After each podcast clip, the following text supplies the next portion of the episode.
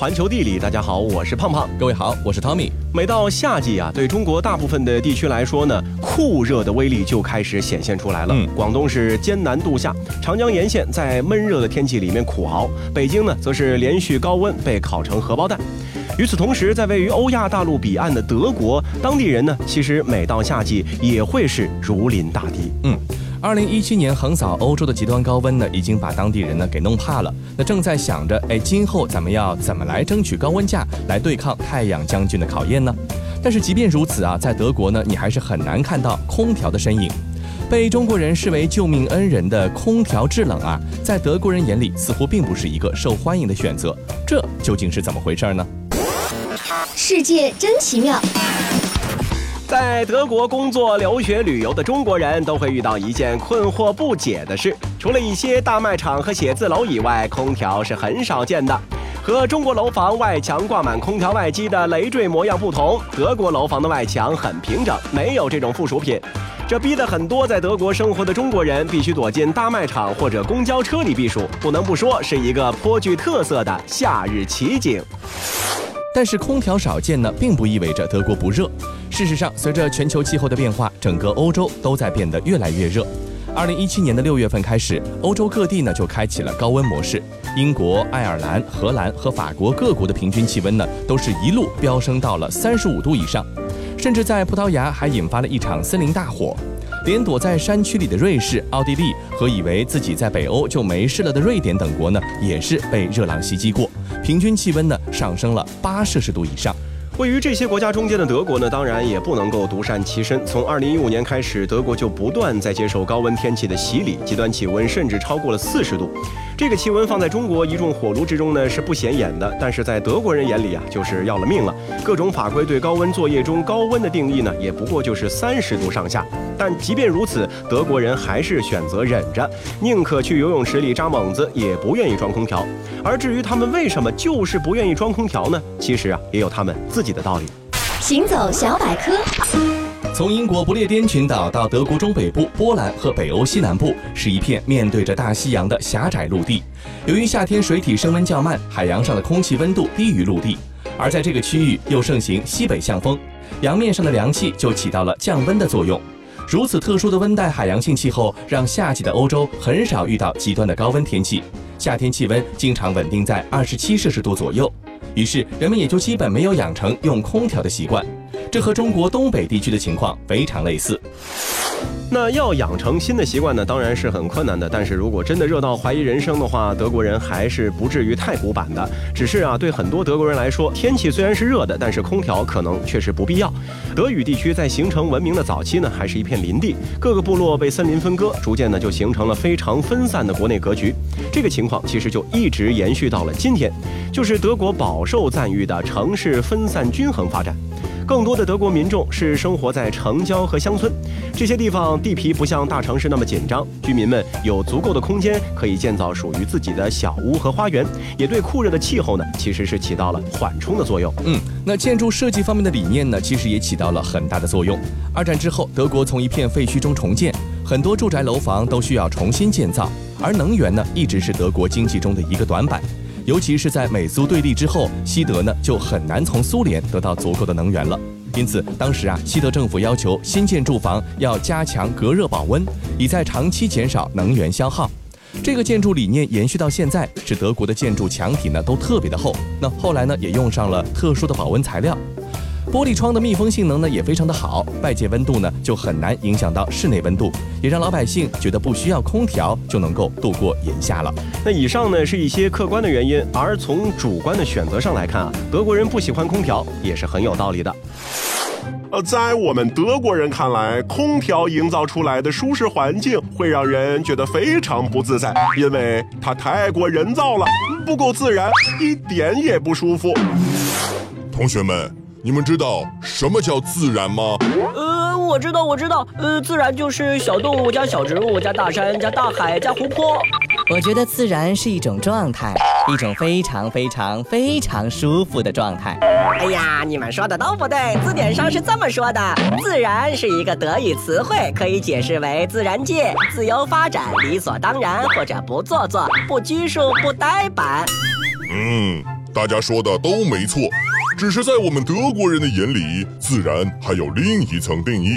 它指的是未经人类之手所形成的一种天然纯净的体验。比如海边的风就是自然，空调的风就是不自然。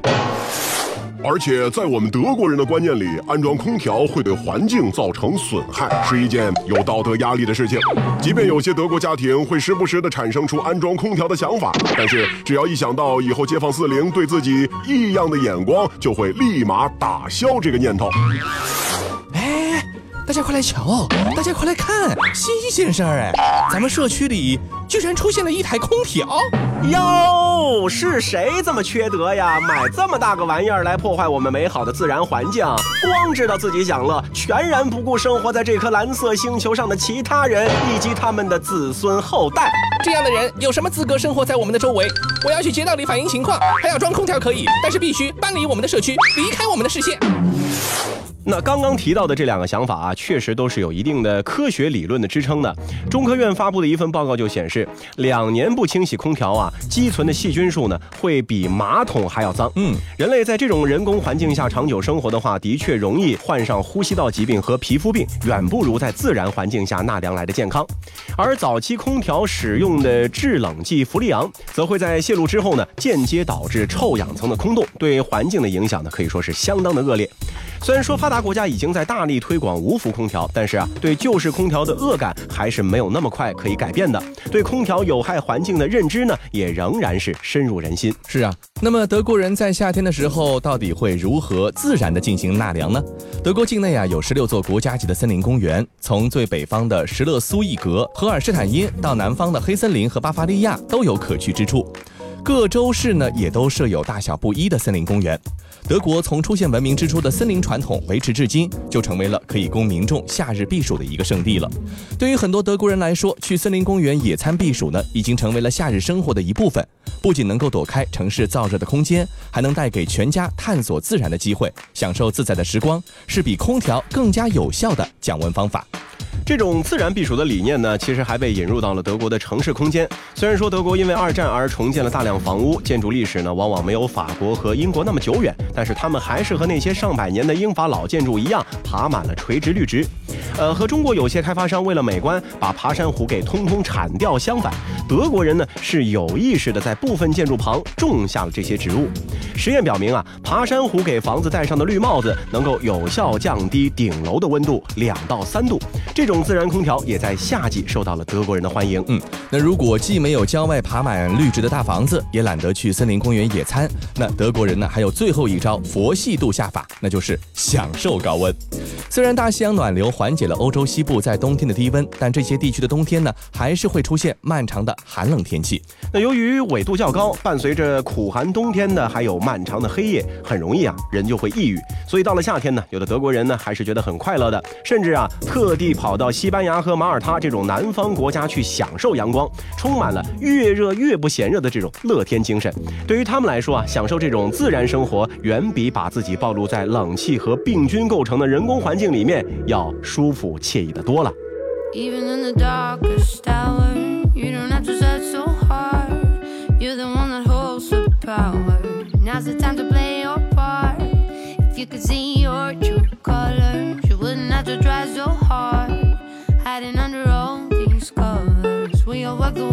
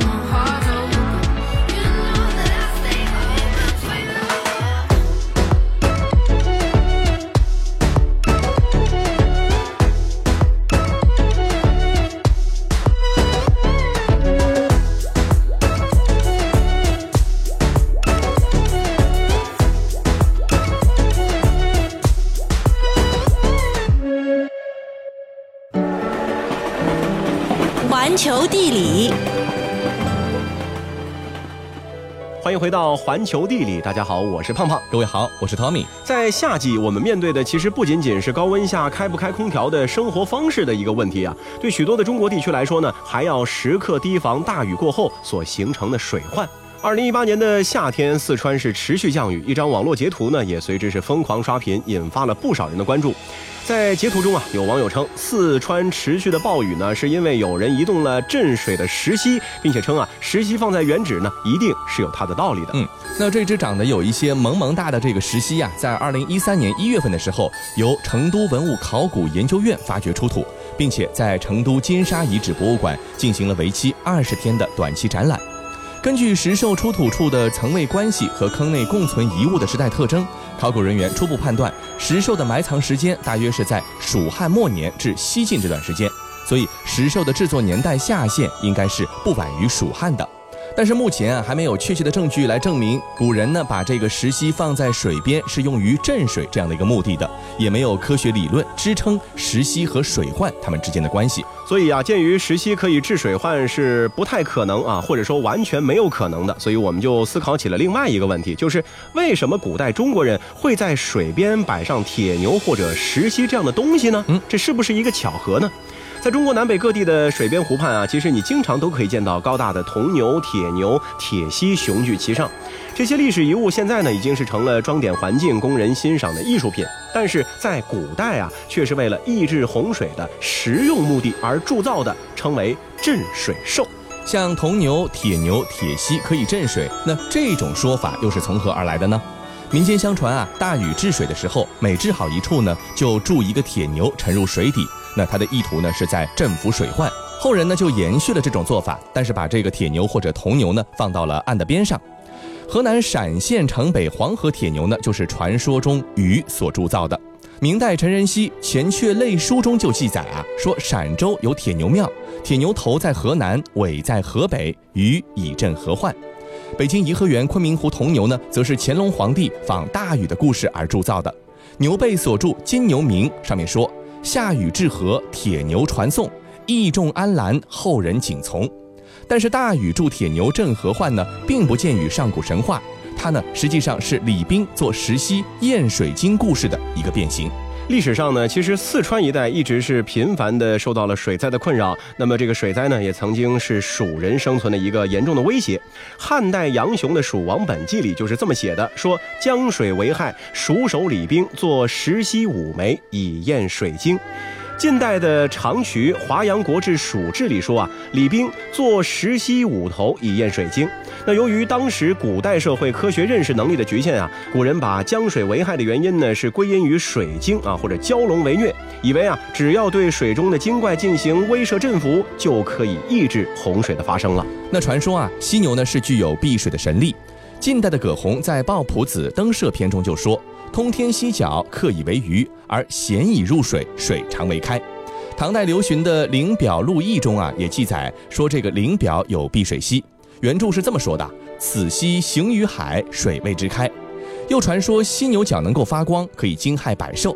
三国时期吴国的万镇在《南州异物志》中说啊，说这个犀牛角有光耀，望如火炬，置之草野，飞鸟走兽过皆惊。而晋朝的傅贤《西沟明》也说，这个云犀牛角是含金土裂，望如华烛，置之荒野，禽兽莫处。那正可以用来镇服水怪，抑制水患。曾经修筑著名水利工程都江堰的治水英雄李冰，当然未必完全相信这种超自然能力之说。他克制的石溪啊，固然迎合了当时人们的一个迷信的心理，但更重要的是啊，其实他还起着水泽的科学作用。这个水泽啊，是古人立于水中测量水位高低的一个标尺。宋代欧阳修在《集古录》中就说：“李冰刻石以为五溪，立于水旁，禹将誓曰：后世浅无至足，深无至坚，那谓之试水碑。”透过李冰试水江神守约的神话表层啊，它的深层含义呢，不过是说水如果到了这个脚部的地方呢，就应该早早的蓄水了；水如果到了肩部的地方呢，就应该早早的放水。那可见李冰克制的石溪同他克制的诗人一样，其实呢就是一种测水器。那这一点呢也已经被考古学界所证实了。那李冰克制石溪啊，不仅为了验水晶，同时呢还起着水泽的作用。但是后来石溪测水的科学作用呢，就被人们渐渐的遗忘了。而石溪验水晶这种迷信传说呢，却是常常被人们效仿，相沿就成了一种习俗了。嗯，比如说《茶陵县志》中就说啊，宋县令刘子迈因江水荡绝南城，铸铁溪重用数千斤，至暗侧压之。那这具铁锡呢，至今仍然是卧在湖南茶陵县城关镇的米江河畔。据清朝黄君载的《金湖期末》中记载，黄河堤上见数里，则有铁锡一具，回首西望，逆流而毫，以攘水势。今天保存下来最著名的是开封镇河庙的铁锡。明代正统十一年，也就是一四六六年，河南山西巡抚于谦铸造的。犀牛背上呢铸有于谦所撰的《镇河铁犀铭》，上面写道：“变幻灵犀，雄威赫毅，镇欲堤防，波涛涌溪，水怪潜行，逢疑敛迹。”对于大多数的中国人来说呢，犀其实是一种比较罕见的动物啊，主要呢是存在在神话传说中，而和犀相近的牛呢，则是人们所熟知的，同人们现实的生活有着密切关系。古代民俗观念中啊，有青牛驱妖辟邪之说。梁代的刘孝威有辟验青牛画赞，《太平广记》卷三幺七的宗代、卷三幺九王戎等都有这种说法。按照中国古代五行相克的理论啊，牛又被认为是具有避水的神力的。牛为土性，土能克水，因此啊，人们便用牛来代替犀的巫术功能，作为镇水兽的一个普遍的形象。中国南北各地的镇水兽啊，大都是铸成普通的牛形，比方说北京颐和园昆明湖的铜牛，河北大名县东门外铁牛，邯郸主河铁牛，河南洛阳的禅桥铁牛。陕县城北的黄河铁牛，陕西大荔县的铜金关铁牛，山西霍县北门外铁牛，江西九江锁江楼铁牛，安徽怀宁铁牛，浙江海宁铁牛，湖南岳阳岳阳楼铁牛，湖北沙市江神庙铁牛，还有像江陵镇安寺铁牛等等等等。这些牛形的镇水兽呢，大多都是明清两代的遗物，最早的是有助于唐代的。那么其中最著名的是北京颐和园昆明湖铜牛和湖北江陵镇安寺铁牛。江陵呢，历代都是饱受水患之苦，当地的官吏们不思筑堤抗洪，只是在江岸筑牛镇水。那到了清代，江陵境内啊，已经是有了十具的镇水兽。那今天的话呢，仅存好学镇西北镇安寺铁牛，铸于清咸丰九年，也就是公元一八五九年。上面铸有这样的一段铭文，说：“林林寻寻，其德真纯，土秀运宝，守汉江滨，骇浪不作，怪族续训。”依千秋万代，服我下民。那中国南北各地的镇水兽啊，无论是犀形、牛形，几乎全部都是由铜、铁等金属来铸成的。明代卢若腾《岛居随笔》中啊，就有制服这一条说啊，说这个蛟龙为铁，那这也是基于五行相克的观念。古人认为龙为木类，金能克木，因此呢，便把镇水兽由石刻改为铜铸铁造，那么以增强它的验水精、攘水势、镇河患的巫术功用，并进而产生了大禹铸铁牛的传说。而在《金湖期末》中所记的河南清河，也就是今天清江市的铁西铭文啊，是有为金克木蛟龙藏的这样的一个话。北京昆明湖铜牛背上所铸的金牛铭呢，也说金血神牛用阵悠勇。而大文豪杜甫在《石溪行》中呢，也有这样的说法：说自古虽有验圣法，天生江水向东流。这种镇水兽啊，无论是犀形、牛形、石刻铁柱，都不可能对洪水泛滥起到任何的抑制作用。因为这种做法呢，是基于错误的总结和片面的联想之上，是以幻想去代替实际行动。现在这些气势生动、形象逼真的铁犀、铁牛、头牛呢，已经是成了装点环境、供人欣赏的一种艺术品了。所以说啊，认为石溪和四川暴雨有关，完全呢也是无稽之谈了。那每年到了夏天的时候啊，正值南方雨季之际，那下雨呢是空气中暖湿气流运动的结果。南方很多省份，尤其是四川盆地中西部、重庆西南部、甘肃东部、陕西中南部、河南西南部等地呢，都是经常出现大雨或者暴雨的天气。那神兽可以镇水，说到底呢，也只是寄托了人们对远离水灾的一个美好愿望。古代人因为科学技术不够发达，把自然现象解释成了神鬼的原因呢，还可以理解。但如果今天仍然是有人觉得暴雨是超自然力量作怪，那就是一种缺乏科学常识的迷信思想了。好了，以上就是本期节目的全部内容，非常感谢各位的收听。那如果说你喜欢我们的节目的话，非常欢迎大家来订阅我们节目的专辑。本期节目就是这样，我们下期再见。脚步不由穷时为何穷尽爱不过这相思？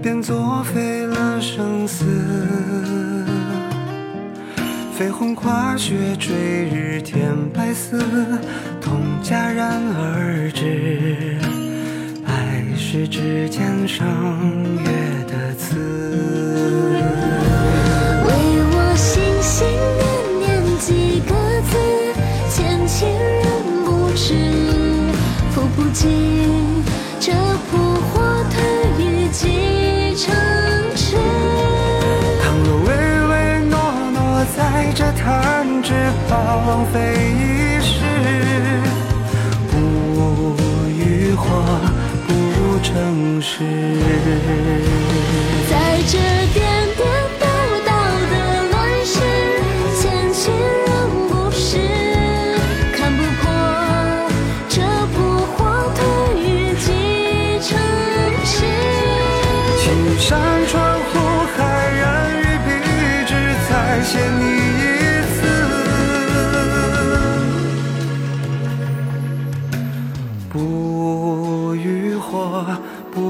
城市不与我，怎成诗？